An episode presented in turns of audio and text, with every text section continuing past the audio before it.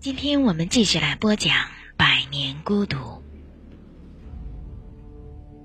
多年以后，作者加西亚·马尔克斯，朗读陈尔特老师。多年以后，面对行刑队，奥雷里亚诺·波恩迪亚上校将会回想起父亲带他去见识冰块的那个遥远的下午。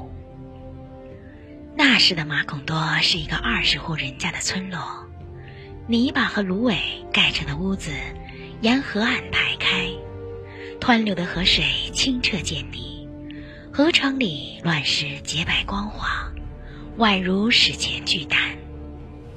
世界新生伊始，许多事物还没有名字，提到的时候尚需用手指指点点。每年三月前后。一家衣衫褴褛的吉普赛人，都会来到村边，扎下帐篷，击鼓鸣笛，在喧闹欢腾中介绍先进的发明。这个故事还没有讲完哦，想继续听吗？别忘了订阅哦。